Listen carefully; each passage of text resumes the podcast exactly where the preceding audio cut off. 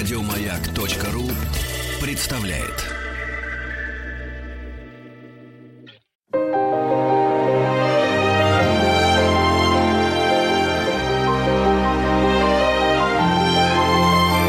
Антон Долин и его собрание слов. Здравствуйте, микрофон Антон Долин. Сегодня наши гости, актриса театра и кино Юлия Пересильд. Здравствуйте, Антон. Юля, привет. Ну, а наш а, последний а, ну, повод, что ли, хотя повод для нас не самое главное, все равно это фильм «Битва за Севастополь». Я думаю, что к сегодняшнему дню уже подавляющее большинство тех, кто вообще интересуется как-то хотя бы русским кино и на него ходит, фильм уже посмотрело. И, а, ну, я знаю, что хорошие цифры, э, в смысле сборов, и совершенно не сомневаюсь, что в момент показа по телевидению, когда бы, где бы то ни было, это будет, будут смотреть очень хорошо. А вопрос э, у меня к вам для начала такой достаточно простой. Очевидно, что есть какая-то параллель между героиней фильма, девушкой, которая там хрупкая девушка, блондинка, которая оказывается, значит, снайпером на войне и убивает людей одного за другим, и даже немножко этим бравирует, и, а, значит, а, молодой актрисы современной, которая берется сыграть роль э, а, суперлегенды и советского агитпропа, и просто как бы истории 20 века. И это жест, требующий тоже не немалой отваги и того, чтобы как-то чертя голову в это все броситься. Вот героиня ваша, она, когда идет на стрельбище или на войну, похоже, вообще ничего не боится. А у вас какой-то страх охватывал, когда вы брались за биографию Павличенко? Ну, начнем с того, что, ну, к моменту, когда я начала над этой картиной вообще работать и встретилась с режиссером Сережей Макритским, я не очень вообще представляла, что это за женщина. Я слышала эту фамилию и слышала про то, что она снайпер, но не очень очень была знакома с ее историей.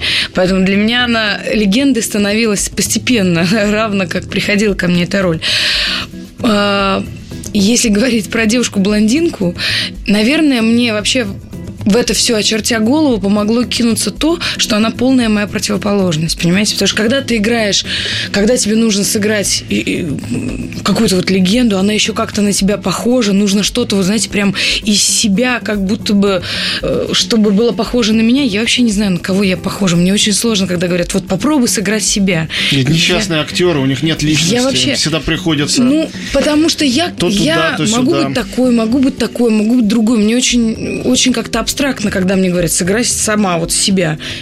А тут была совершенно другая история. Она чернобровая, такая жгучая украинская женщина. И вот эта вот дистанция, между мною и, и этой женщиной, может быть, помогла мне. Не помешала, а наоборот помогла, потому что э, мы много говорили, например, про Марлен Дитрих с, Макри... ну, с Сережей с Макритским. Э, мы много говорили про то, что она не девочка, а мальчик. И я смотрела бесконечно один из моих любимых фильмов «Цвет граната» э, Параджанова, где Софико Чаурели, она вот так встает, камера едет, она девочка, и тут же камера едет обратно, она мальчик, а грима не носит, не, ну, у нее нет ни бороды, ни усов, ни лишнего грима. У нее просто психофизика меняется.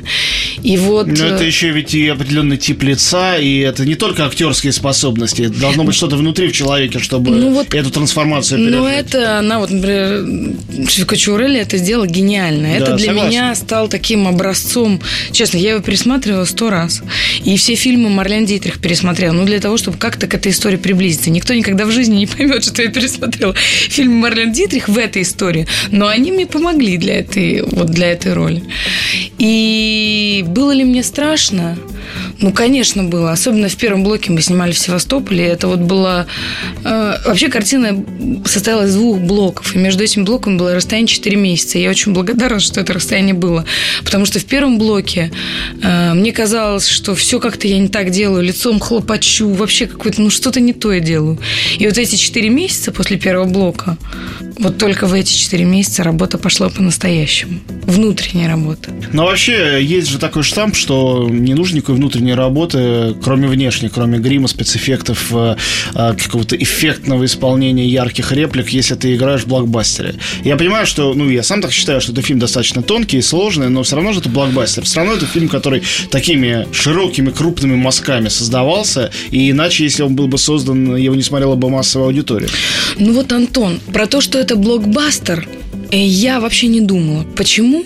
Потому что для меня это не был блокбастер. Как бы был там вот Егор Олесов, это э, продюсер с украинской стороны, они вот много занимались компьютером, вот этими взрывами, они все время думали про это. А мы-то с Макритским думали совершенно другую историю. Мы все время думали, как бы их аккуратно так обмануть так.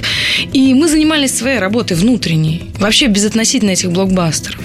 И в блокбастеров очень часто, знаете, дублеры это все делают, вот прыгают, бегают, а там нет ни одной сцены практически, ну, ни одной сцены нет с дублером. И для нас было очень важно, чтобы именно вот в этих кусочках блокбастера я была. Может быть, делала это плохо, может быть, не так, как Анджелина Джоли э, в фильме «Лара Крофт», понимаете? Мне кажется, Анджелина Но... тоже далеко не все сама там делает, это преувеличенная репутация. Ну, потому что, мне кажется, там очень много как раз дублеров, ну, чтобы вот это круто так эффектно сделать. А там было очень важно, чтобы все время был этот человечек. И мне-то кажется, что мы как-то с Сережей немножко их обманули, что нам это удалось. Мы-то над сценами по-другому совершенно э, ну, работали. Наверное, не как над блокбастером. Я просто ни разу не снималась в блокбастерах. что там знаю. такими широкими мазками работают? Я вот, видите, я лузер блокбастеров. Я никогда в них еще не снималась. Юлия, открываем секрет. Вся Россия – это лузер блокбастеров. Потому что э, у нас только есть такое определение отечественного блокбастера, но оно немножко как, когда у нас книжку кто-нибудь напишут, и издатели сразу пишут на, на книжке «Новый российский бестселлер». До того, как книга начинает продаваться, а не по факту ее высоких продаж. Блокбастер он сделался таким же образом. То, что блокбастерами их задумывают, а они ими по факту чаще всего не становятся. И наоборот, иногда становятся картины, которые, ну, вроде бы не для этого делались. Ну вот, мне кажется, наша картина делалась не для этого. Ну хорошо, по тогда счету. простой вопрос, а для чего? Ну вот э, точно, э, часто актер может сказать, это не мое все дело, режиссера спрашивать. Мне как кажется, же не что... мое? Я вот, так... да, тут не, тот не, случай, это, конечно, когда... мое дело, потому что, а, ну, во-первых, потому что, знаете, бывает так вот, режиссер, как-то актеры вот что-то там делают, а режиссер сам как-то вершит это. В нашей ситуации было по-другому, мы вместе работали. Конечно, все делал Сергей, безусловно, но мы как-то советовались, он иногда, он очень смешно сказал, он очень смешно сказал, я его за это люблю, у него прекрасное чувство юмора. Он говорит, ну вот у нас такой художник по костюмам, Леша Камышов, такой грим, такие вот все такие крутые компьютеры. Одно слабое звено – режиссер. Но я буду очень много работать. И это было, ну, это прекрасное его чувство юмора нас всех спасло. Мне кажется, это не только чувство юмора. Мне кажется, что э, именно учитывая то, как у нас с блокбастерами все странно в стране обстоит, ну так мягко говоря, странно, излишняя самоуверенность режиссеров, которые берутся это делать, она чаще всего фильму и вредит. Именно. Когда человек кажется, что он знает, как сделать для широкой публики. На самом деле ни один человек не знает. Никто не знает. Ни Бондарчук не знает, ни Михалков не знает. И если припереть их к стенке, они признают, что они не в курсе. Вот. А когда берется режиссер э, вот Макритский, который до этого снимал только маленькое авторское кино, он-то, в самом случае, честно знает, что он впервые этим занимается. И он хотя бы стараться будет. Антон Долин и его «Собрание слов». Знаете, мне почему э, я, наверное, долго буду помнить работу над этим фильмом. Мы как-то все делали первые шаги. Я никогда в таком не принимала участие. Сереж никогда в таком участии не принимал. Мне никогда ни разу в жизни режиссера не доверяли, понимаете, тему провести. Девушка главного героя это, конечно, прекрасное место женщин в нашем кинематографе. Да. Но я от него подустала. Но я думаю, что опять же тут можно э, подвести широкую черту и думаю, что в принципе женщины всего мира от этого подустали, но очень мало есть кинематографии, которая за рамки этого куда-то выходит. Ну, вот мне и мне было тоже здорово, потому что я понимала, что на мне какая-то лежит такая ответственность, и я могу вдруг попробовать это сделать. Поэтому мы вот как дети, знаете, совершали эти первые шаги. И они были наивными. Может быть, в фильме есть какие-то ошибки, какие-то, ну, при желании можно, знаете, разнести много чего. Но ценность, мне кажется, всей этой истории, поскольку мы были неравнодушны, очень сильно сомневались и вообще боялись этой истории, и он эмоциональный. Вот как ни крути, я сейчас уже вообще на эту женщину смотрю со стороны. Я вот прилетела с Пекина недавно и смотрела, ну вот с китайской публикой. Я вот конечно, на еврейскую семью из Одессы они не очень реагируют, они не очень понимают, что это. Совсем, я думаю, не понимают. Совсем не понимают. Но они в очень многих местах тоже смеялись. А потом, когда закончился показ, я вот думаю, вот интересно, но они будут плакать. Ну, им-то это что? Им-то вообще плевать. Это вообще какая-то далекая история, их никак не касающаяся. Я вот так поворачиваюсь, они все стоят с айфонами, и я вижу людей, которые плачут. И я думаю, ну вот, значит, их тоже зацепило, значит, он все-таки эмоциональный, в первую очередь.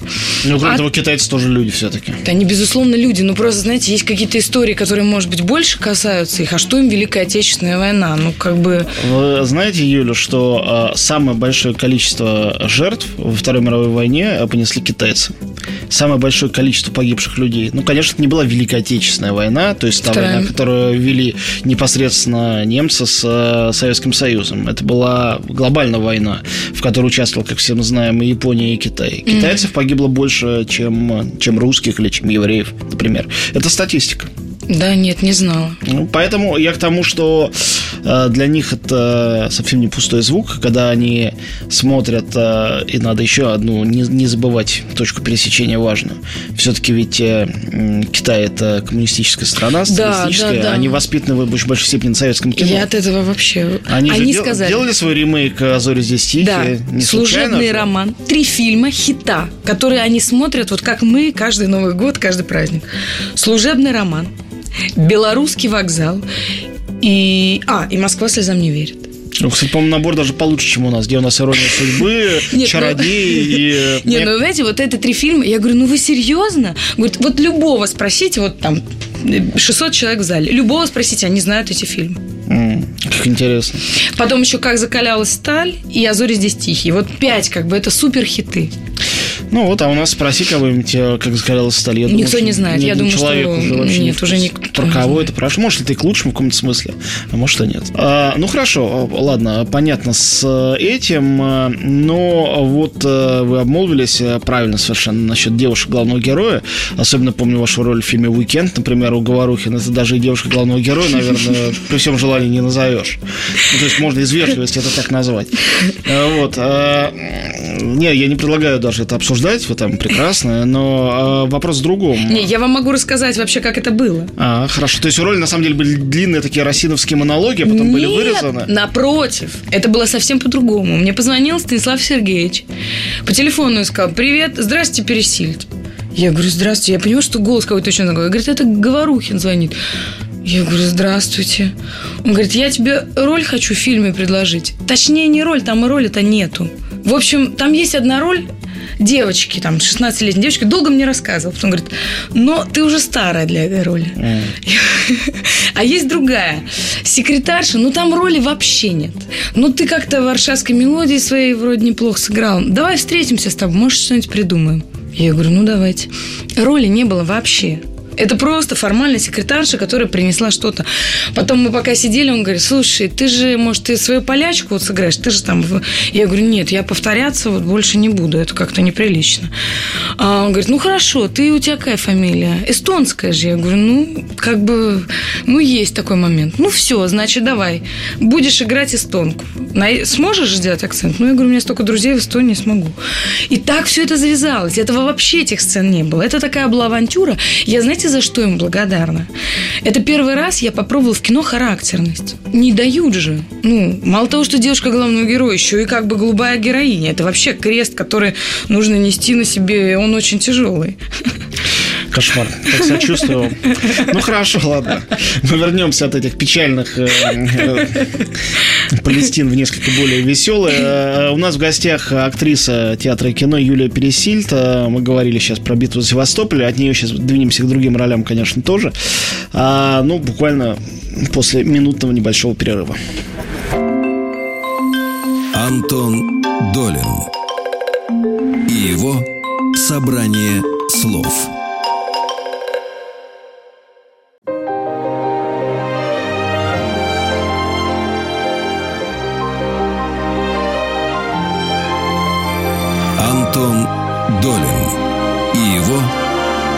«Собрание слов». Мы снова в студии, Антон Долин у микрофона и гости нашей студии сегодня Юлия Пересильд. Ну так вот, девушка главного или даже второстепенного или какого-нибудь еще героя. Понятно, что как бы это ни было э, трагично, очень часто для, ну, для зрителя, скажем, обычного, рядового, случайного зрителя какого-нибудь там мультиплекса, который может быть человеком с любым высшим образованием, но кино воспринимает как развлечение никак иначе. Для него очень часто критерии оценки актрисы, особенно молодой, ну, симпатична она или не симпатичная. Или если она с самого начала все режиссеры решили, что не симпатична, и она тогда характерная, ну, значит, смешная или не смешная. И особенно дальше никуда это все не идет. Понятно, что в битве за Севастополь задача стояла совершенно иная, и более того, этой вот симпатичности внешней героиню надо было, ну, не то что лишить, но как-то всеми силами сделать, чтобы она отступила на второй план, чтобы она точно не была первой характеристикой, которая бросается в глаза, а желательно не второй и не третий. Как с этим вы работали? Ну, это точно не было за счет грима или этих косичек или чего-то там еще. Вам честно скажу, я не самая симпатичная, если говорить таким языком. Ну, то есть, есть разные категории. Да ну, есть разные категории, как бы, ну, актрис. Есть актрисы красивые, которым вообще не нужно играть. Есть актрисы совсем некрасивые, да, но которым нужно играть, можно играть только характерные роли. Я такой середнячок, я даже по-другому себя не оцениваю. Ну, я не Моника Белучи, я же не здравомыслящий человек, я же это понимаю. Но Моника зато ни одной хорошей роли нет за всю карьеру. Ну, молочница ну, была и осталась. Я вам могу сказать, в этом и есть проблема вот красивых артистов. Поэтому мне повезло. Я такой, знаете, я такой середнячок, я могу иногда туда, иногда туда вступать на территорию. Больше я люблю территорию вот ту, которая относится к характерным героям, некрасивым каким-то, больным, э, со сложным характером. Это вот путь, мне путь вот эта территория, вот эта территория мне больше нравится. Потому что, ну, были мои истории, какие-то фильмы, когда нужно быть красивой в кадре. Вот это отвратительная нагрузка, серьезно. Я верю. Нужно вот это второй подбородок думать, понимаете? Времени нет погрузиться в роль, нужно все время за плейбеком смотреть. Тут нос как-то не так, тут... Вот, понимаете, это очень тяжело. Когда мне достаются такие роли, например, как в «Палаче», вот это э, сериал, который прошел не так давно, когда мне достаются роли вот как в «Битве», когда можно, понимаете, не думать о том, как ты выглядишь, я себя очень комфортно чувствую, правда. Как-то думаешь совершенно про другое. Вот и все. И тут э, в этой истории, ну, какой грим? Ну, просто волосы были черные, и брови были черные. Но, конечно, тут дело было не в гриме. И даже не в том, есть ли у меня скулы или у меня двойной подбородок, понимаете? И даже не в том, ну, вообще ни в чем. Здесь для меня была история сугубо внутренняя. Понимаете, вот она вот там внутри или происходила, или не происходила. Вот так повезло, что в большинстве сцен происходило. Может быть, это потому, что Макритский, вот он меня как-то очень, понимаете, любил, боготворил, группа меня очень любила. Я очень зависимый человек. Я могу быть настолько бездарный, если меня не любят. Я вот уже теперь точно поняла. Если я вижу, что люди как-то, ну вот, не очень я нравлюсь или там вот что такое, надо оттуда бежать. У меня ничего не получится, даже если это самые талантливые режиссеры. При этом, если люди меня любят, я как-то по-другому начинаю раскрываться. Я тоже их люблю, мне тоже с ними комфортно. Я как-то вот раз раскрываюсь, раскрываюсь и пошла. И уже мне не важно, как я выгляжу, во что я одета. Это все становится второстепенной историей. А это точно так же все работает в театре? Я знаю, что вы... Я просто на сцене вас не видел никогда, только Серьезно? Я вас приглашаю. Мерси. Но все-таки, вот по внутреннему процессу отношения к этому, все-таки, мне кажется, здесь есть э, взаимоотношения не только с режиссером, там, с партнерами, но и с текстом, э, но и с публикой, которая непосредственно сидит в зале, а не где-то будет там сидеть когда-нибудь, когда фильм будет закончен. Никакой монтаж не поможет, не спасет. Нету этих уже э, уловок, к которым ты прибегаешь. А знаете, в кино страшнее, на самом деле. Потому что в кино все зависит от режиссера. И его отношение к тебе, ну, как бы, как актрисе. Вот любит он тебя как актрису или не любит? Верит ли он в то, что ты самая гениальная актриса, даже если это не так? Ну, верит ли он в это или нет? Потому что в кино можешь играть, играть, тебя так смонтируют, что это смотреть невозможно. Ты там придумал для себя кучу всяких штучек, еще чего-то там, а смонтировали, это все вырезали и вставили совершенно другие куски. Ты играл этот дубль так, а смонтировали по-другому, и вообще другая мысль пошла. Поэтому я кино больше боюсь. В театре в этом смысле чуть честнее. Ты выходишь, и ты на один на один с залом. Знаете, есть этот анекдот, который все мы знаем. Знаете, я тебе репетировать не мешал, а ты мне играть не мешай. Это по отношению к режиссеру. Тут очень честно нечестно. Как бы тебе спектакль этот не поставили, э, ты можешь вырулить или в ту, или в другую сторону, потому что ты с этим, ну, если ты чувствуешь эту энергию зала, она тебя все равно ведет. Или ты ее ведешь, или она тебя ведет. Тут по-другому быть не может. Даже если спектакль не очень, ты можешь вырулить ну вот, а в кино уже все снялся, уже ты сидишь в зале, ой, здесь было не так, ой, э, а ты ничего сделать ты не можешь. Ну, зато можно сказать, это не я виноват, все режиссер, монтажер, ну, продюсер. Это, ну, это вообще как-то глупо и нечестно. Ну, нечестно, но зато самоутешительно.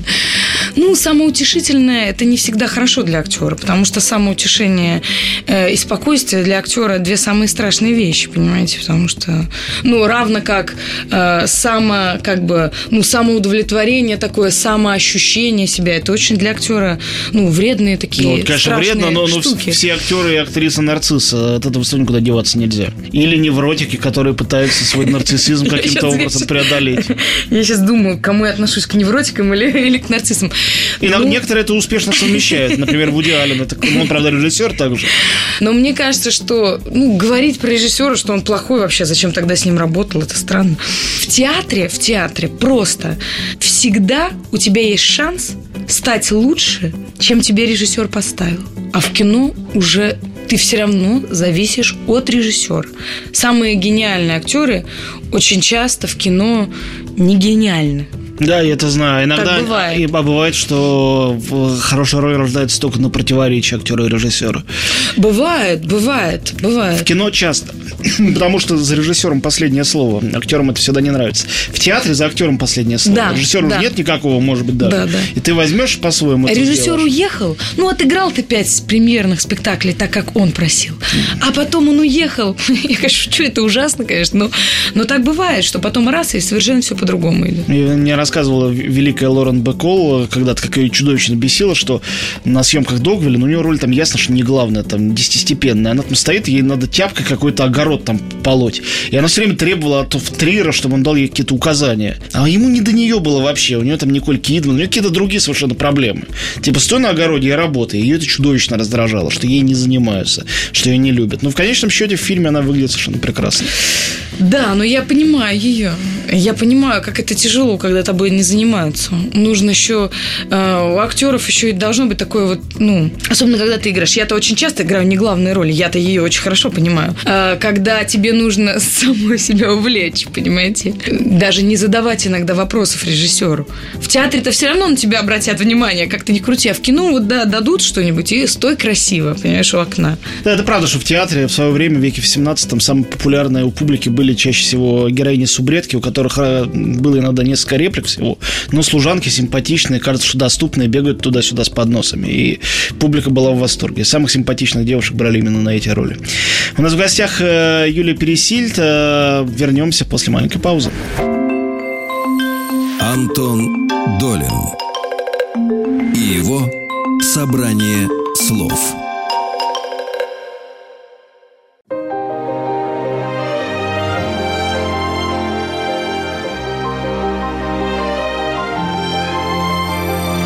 Антон Долин и его «Собрание слов». Мы снова в студии. Антон Долин и Юлия Пересильд, наши гости. Ну, а скажите, как... Э, понятно, что когда Говорухин приглашает в кино, там даже какой-нибудь кушать подано сказать. Ну, все-таки он культовый мэтр, э, предлагает поработать интересно, есть какая-то задача интересная. А каково в театре с э, небольшими ролями? Как вообще это работает? Каково существовать э, рядом с э, какими-то там местными звездами? Я сейчас фантазирую, повторяю, потому что mm-hmm. мне не, не, не из чего этот, э, взять опыт э, смотрения на вас. Вот, а как вы вообще к этому относитесь и как происходит момент, когда вы понимаете, что роль э, удовлетворяет, подходит, что она будет хороша, что она будет интересна? У вас же, наверное, есть возможность какого-то как-то покапризничать, отказаться от какой-то роли? Ну, я... Или не особо? Вы знаете, у меня нет такой склонности к капризам. Я вообще считаю, что капризничать нужно дома. Потому что капризничать в театре или там на площадке, это, ну, непрофессионально, это какое-то такое сухое слово, но это как-то глупо и зачем вообще? Контрпродуктивно. Ну зачем это? Бессмысленно абсолютно. Если говорить про театр, у меня есть разные роли. Есть «Варшавская мелодия», режиссера Сергея Гломазова, где только два человека, я и Данил Саныч Страхов, да, вот, и вся эта дистанция лежит на нас. А есть другие работы, например, есть э, спектакль «Фрейкин Жюли» Томаса Астермайера, который идет в Театре нации, где у меня небольшая роль, э, но там три главные роли, три, три роли вообще, да, у Чулпан Хаматова, Евгения Миронова и вот у меня, да, и у меня как бы маленькая роль, но я не могу сказать, что этот спектакль легче мне дается, чем, например, та же «Варшавская мелодия». Я бы даже сказала, сложнее, потому что когда ты играешь маленькую роль, вот у меня там три выхода. Они раскачивают эту энергию, раскачивают, раскачивают, раскачивают, раскачивают. И ты должен войти и эту энергию поднять еще на градус выше. И вот они вдвоем, два великих, прекрасных актера, которых я очень люблю, и мои, и считаю их еще и моими учителями, такими практическими учителями на сцене. А мне нужно выйти еще на градус выше эту ситуацию как бы поднять. Это очень тяжело. Я там за кулисами стою, отжимаюсь, дышу, смотрю каждую секундочку, как они существуют. И я не знаю, что тяжелее, когда ты выходишь с первой секунды спектакля и пошел в это плавание, получаешь от всего этого наслаждение, или там за кулисами час прыгаешь, дышишь, трясешься, а потом выходишь на пять минут. Юль, а каково вообще вот это работать? Я смотрю, у вас сплошь и рядом эти театральные работы с режиссерами иностранцами. С Херманисом в рассказах Шукшина и с Астермайером э, в Стринберге. И, э, значит, Явр, Явр Гырдев, да. Э, болгарский режиссер с Киллером Джо. Каково это вообще? Они ведь, ну, мне кажется, с театром тут сложнее даже, чем с кино. Тут априори должна быть очень-очень тесная какая-то интимная внутренняя связь актера и режиссера для того, чтобы это получилось, для того, чтобы оно начало как-то жить и дышать. И, повторяю еще раз, никакие уловки грима, монтажа, спецэффектов не, не помогут. Поэтому я каждый раз, когда я вижу любую международную суперпродукцию в кино, меня не удивляет, что там э, э, датский актер, там австралийский режиссер, и там новозеландский художник по костюмам. Нет, нет таких вопросов, как им удалось это там договориться, даже если вдруг кто-то возникает, там, иранский актер, не говорящий по-английски. Все равно мне это понятно. А в театре мне это понятно гораздо меньше, потому что даже не только барьер языка, язык можно выучить, но вот культурный барьер, э, наверное, э, существует. И я уж точно знаю, бывав не раз в театре Остермайера в Берлине, что театр у него и режиссура совершенно другие, чем то, что принято здесь. Вот этот Остермайер, Херманис, это люди, с которыми я мечтала поработать еще раз. Просто мечтала бы. И в этом и есть, Антон, самое интересное. Потому что, ну, конечно, кино тоже, безусловно, но театр в еще большей степени. Это каждый раз должно быть открытие и событие. Иначе выпускать эти премьеры в театре смысла нету. Если это что-то такое, ну вот ты думаешь, а вот Чайка, Чехов, ну, какое-то еще одно такое, то, что у тебя уже в жизни было. Зачем в это входить? Смысла нету никакого. Ну, вот кому сейчас... как? Некоторые люди это чувствуют как некий кокон защитный всю жизнь. Какую-то одну вот. роль или одну амплуа, вот. и в нем Самое живут. главное, самое главное для актеров, особенно для молодых, как уже взрослые люди, я не знаю, им, наверное, уже просто сложно это делать. Но пока ты еще более или менее молод, нужно выходить из зоны комфорта. Это самое, на самом деле, крутые ощущения. Потому что, когда ты работаешь с Томасом Стермайером, ты выходишь из зоны комфорта, потому что ты не сразу его понимаешь. Но в те секунды, когда ты его начинаешь понимать, и дело не в языке, немецкий я знаю как раз неплохо, а именно вот в его школе, в его понимании театра, в его вообще отношении э, к театру, в его вообще отношении к миру, кстати, тоже. Вот когда ты его начинаешь в эти секунды понимать, это такое крутое ощущение. Во-первых, ты чувствуешь себя человеком мира. Во-вторых, ты чувствуешь себя, ну, не самым плохим и не самым тупым актером. А поскольку это бывает не так часто, эти секунды очень дороги. Э, и, в, и в-третьих, когда вдруг этот спектакль складывается, и вы с ним вот обнимаетесь, вот ты выходишь на сцену, на финальные поклоны, ты думаешь, господи, значит, театр не имеет границ эти тоже ощущения редки, и поэтому эти секунды очень дорогие, понимаете, дорогие. И вот сейчас у меня два года нет предложений в театре. Я не работаю в театре. Нет предложений, в принципе, вообще никаких или нет, нет хороших предложений? Нет, предложения есть, но хороших предложений нет. А как вы хороших от плохих отличаете? Заранее же неизвестно, что это будет. Так вот вы знаете, есть вот сейчас Роберт Уилсон ставит у нас в театре. Моя дочка прошла этот кастинг, да, моя дочка. А я не прошла этот кастинг. Я честно была на нем. Э, пять часов оттаж... прождала свою очередь, потом пришла, все сделала, но меня не взяли. И я вот думаю, вот у это меня повезло были... реально каждому, кто там участвует. Конечно, это, это как раз это, мне понятно это... очень хорошо. Вот если, я сейчас думаю, если бы мне предложил Уилсон играть третий стул, я бы согласилась. При этом очень много предложений, где мне предлагали главные роли. В таких именитых, там, Чехов, ну вот еще какие-то, не буду даже называть, чтобы никто не обижался, да, я отказалась. Потому что, наверное, когда ты играешь третий стул у Уилсона, все равно есть шанс, что ты словишь какой-то неимоверный кайф вообще от пребывания с этим человеком на одной площадке. А можно получить главную... пребывания с ним на одной планете уже чувствую себя немножко уверенней. И я очень рада, что у меня хотя бы ребенок туда попал. Я смогу хотя бы на репетицию туда проникать в качестве родителя, понимаете? Конечно, очень хорошо э, понимаю. И я тоже словлю от этого кайф. А еще тот момент, э, что все-таки э, главные роли это прекрасно, это очень льстит самолюбию, конечно, все это. Но все-таки не всегда главные роли приносят успех. Э, я, например, считаю, что моя там театральная карьера так чуть-чуть зашевелилась вообще после рассказов Шукшина Алвиса Херманса, хотя у меня там как бы, ну, не главная роль, это точно. Э, нужно, ну, понятно же, что даже если что-то не случится там с каким-то великим режиссером, вот, кстати, работа там с тем же, там, Станиславом Сергеевичем Говорухиным, я очень счастлива, что я участвовала в этой картине, хотя у меня не главная роль. Просто само соприкосновение с людьми, которые имеют какой-то вот такой колоссальный опыт, киноопыт, театральный опыт, у которого есть свое мнение, это всегда гораздо более интереснее, чем даже главные роли, просто 200 главных ролей. И что? Антон Долин и его собрание слов.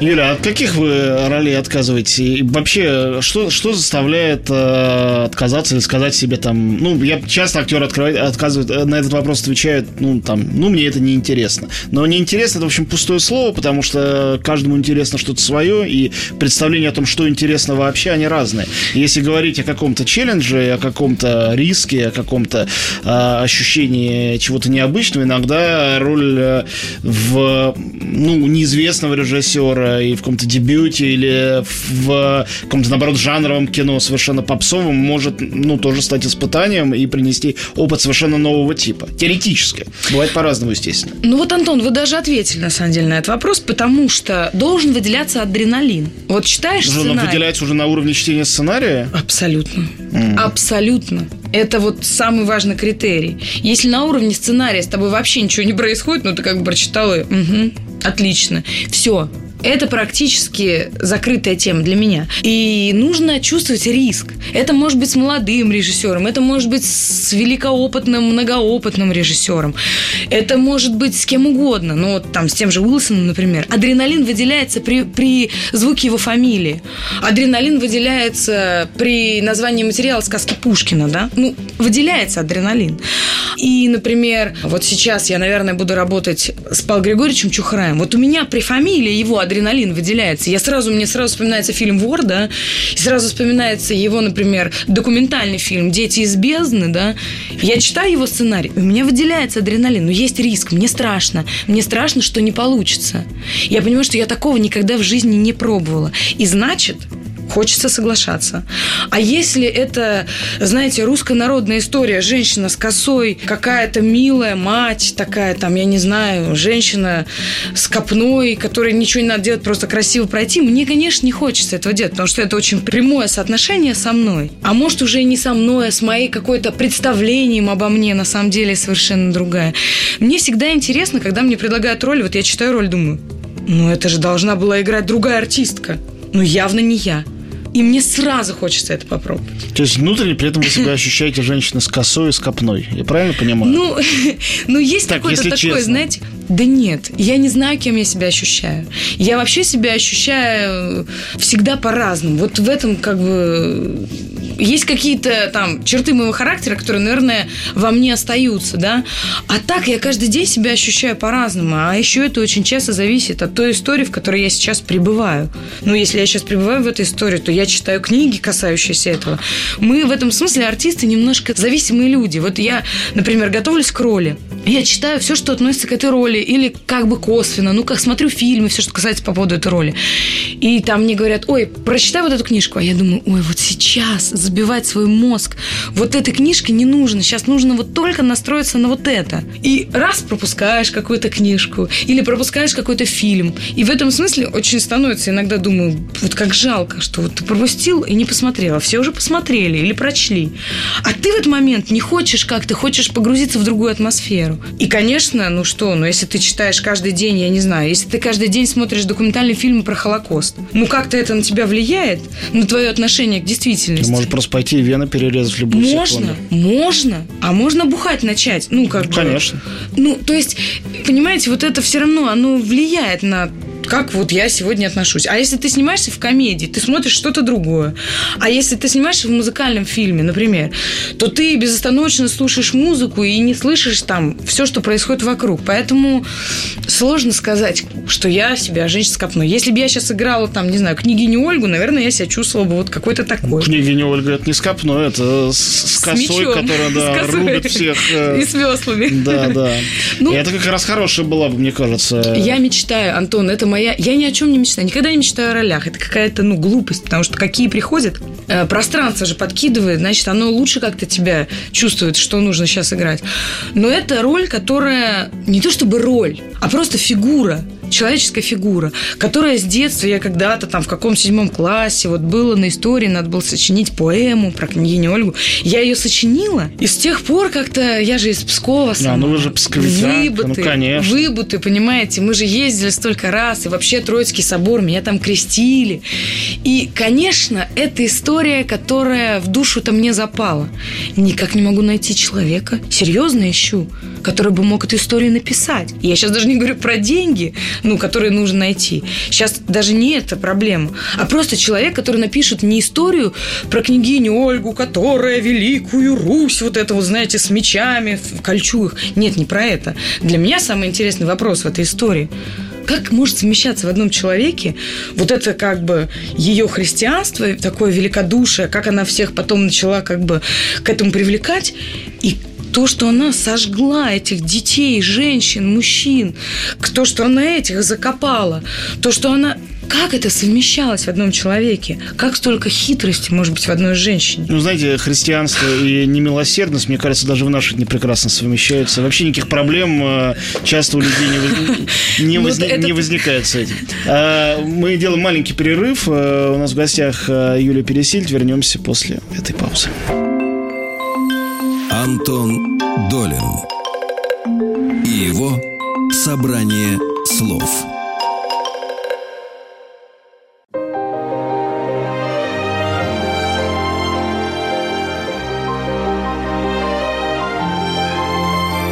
Антон Долин и его собрание слов. Мы снова в студии. Неожиданно говорим с Юлией Пересильд про княгиню Ольгу.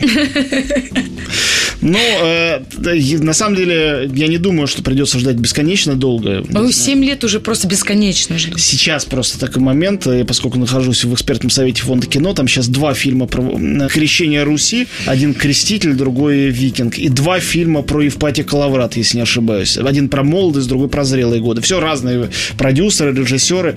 Я уж не могу оценить, насколько хороши эти сценарии. А, по-моему, там есть над чем еще работать. Но факт, что этот тренд патриотический связаны Да, я вот боялась, Русью. когда это дойдет до тренда.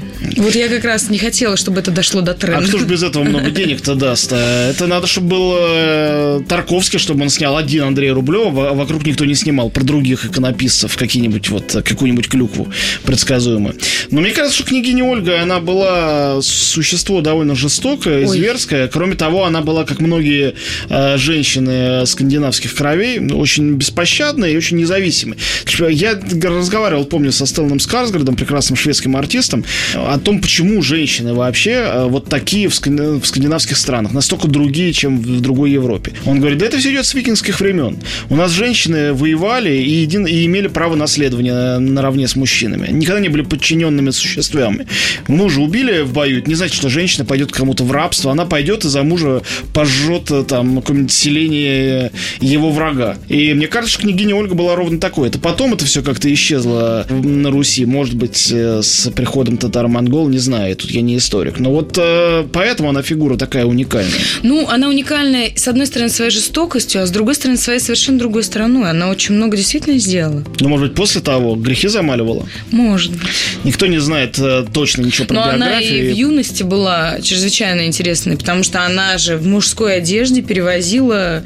Она просто крепкая женщина была, понимаете, с веслами туда-сюда, через реку Великую, вот так вот два раза, а потом будешь лежать на берегу. А она это делала целый день. Это вы, Юля, по себе судите. А некоторые женщины, они так вот всю жизнь на рынок, например, с авоськами обратно. А я тоже хожу на рынок. Я в этом смысле абсолютно земная женщина. Хожу на рынок с авоськами. Не-не, это я как раз по себе и сужу. Но... Ну, постепенно закаляйтесь. Может быть, тогда идет дело и до княгини Ольги. Постепенно, да. не сразу. Хорошо. А, скажите, а э, я смотрю, что у вас еще в институте вы играли Еврипида, и Троянка сейчас у вас есть в репертуаре Электро.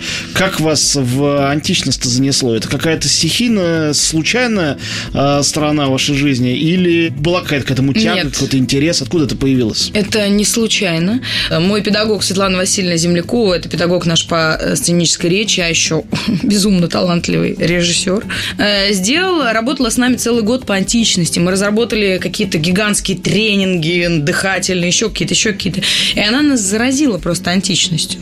И тогда возник этот, возник этот спектакль «Троянки», с которым мы даже были на острове Пафос, играли в настоящем античном театре на берегу моря. И вот это вот ощущение, наверное, я словила, и оно мне очень понравилось. И античность для меня тогда как-то грустно закончилась с окончанием института. И потом так сложилось, мне повезло, что Тима Кулябин, Тимофей Кулябин, мой однокурсник, э, в Театре нации тоже поставил электру. Но у нас было так, мы как-то шли по Берлину э, с Романом Павловичем Должанским, и я говорю, вот как же так, у нас так такой хороший театр, такие режиссеры ставят, а античного материала нет. Он говорит, я что-то не понял, вы что, с Тимой договорились, что ли? Один мне из Новосибирска пишет все время про электру, другая мне здесь говорит, я говорю, я клянусь, мы с Тимой не виделись там пять лет после окончания института. Он говорит, ну, значит, вы друг друга нашли. И таким образом завязался этот спектакль, я его выпускала на шестом месте беременности, но все равно уже выпускала. И сейчас продолжаю его играть, и очень люблю этот спектакль, потому что там вот энергия другая, понимаете, там чем античность античность хороша для актеров. Вот Всем, по античности можно сразу проверить актера. Если, ну, как бы вот берешь, даешь античный материал и сразу проверяешь. Если не тянет, значит, нужно еще где-то поучиться, какие-то тренинги нужно поделать. И вообще это очень хороший тренинг для актерского организма, потому что все эмоции на пике вообще, на за пределом как бы человеческого. Юля, вот вы говорили, как вы погружаетесь в какой-то материал, готовясь, ну, например, к съемкам в каком-то фильме. Я это понимаю, очень уважаю, но для человека, который э, регулярно играет, работает в театре, мне кажется, есть, тут есть какое-то противоречие. Ну вот вы, предположим, готовитесь к роли женщины-снайпера, такой, которая не совсем даже женщина, и в то же время переживает историю любви, а параллельно с этим вам выходить на сцену в «Электре», например. Понятно, что это вообще совершенно из другой области персонажа. С одной стороны, с другой стороны, стороны, тоже женщина-убийца, и получается, что есть риск какого-то смешения, чего-то, чего делать, наверное, категорически нельзя. Как это переключение вообще происходит? Вы знаете, я не так давно сама, на самом деле, для себя открыла такую штуку. Во-первых, в театре, безусловно, все всегда меняется, это очень хорошо. Спектаклей похожих не бывает. Но я заметила такую штуку, что когда ты выпускаешь или готовишься к какой-то из ролей, твои роли в театре тоже подвержены некому изменению. Понимаете, ты они тоже несколько трансформируются. Конечно, остаются предлагаемые обстоятельства, но проявления, они тоже несколько трансформируются. То есть, И это неплохо. возникает. Да-да, это неплохо на самом деле, потому что, во-первых, это дает какую-то новую кровь спектаклю, а это всегда хорошо. А во-вторых, иногда так получается, что ты какими-то способами пытаешься проверить вот этот персонаж, к которому ты готовишься. Понимаете? Ты как бы пытаешься свой персонаж засунуть в самые крайние жизненные обстоятельства. И это тоже интересно. Я, я понимаю, что сейчас радиослушатели скажут, боже мой, рассказала бы какой-нибудь способ, там, как похудеть, что-нибудь, как ест она, какую-то фигню она рассказывает. Я понимаю, что это не просто все понять, но это очень интересно, правда. Дайте, Юля, хотите напоследок? У нас остается минута три. Что вы едите, как худеете? Можно дайджестом как-то это все. Да я, понимаете, это, я в этом абсолютно скучный, серый, неинтересный человек. Я не хожу в фитнес-зал, я не хожу в фитнес-зал, не сижу на диетах и что еще? И не помню марки косметики, которые у меня стоят на столе. Я вот очень скучный в этом смысле человек. Я только, я только люблю красивые платья. Вот это моя слабость. Это действительно вот красивые шелковые платья или какие-то вот просто красивые цвета платьев. Это вот моя действительно просто слабость такая. Это я люблю. Особенно платья, найденные, знаете, где-нибудь на барахолке, там, может быть, Лондона, может быть, Берлина или там даже Измайлова. Ну вот, короче, вот это вот моя слабость. Вам завидно, наверное, смотреть на какую-нибудь там Анну Каренину английскую, в каких они там все ходят платьях. Да. У нас-то такого не найдешь в нашем кино. Да. Даже в хороших фильмах. Очень завидно, да. Хотя, казалось бы, были художники по костюмам когда-то супер выдающиеся. Сейчас многие из них живы, а костюмы все, все не то что-то. Да нет, бывает то, бывает то. Вот я сейчас э, снимаюсь в, одном, э, в одной картине. Э, не буду на, за, заранее говорить. Там художник по костюмам Лариса Лебедева. Знаете, она мне сшила платье из ткани. Она где-то в Швейцарии на барахолке. Она все время никогда не покупает ткани вот в, России.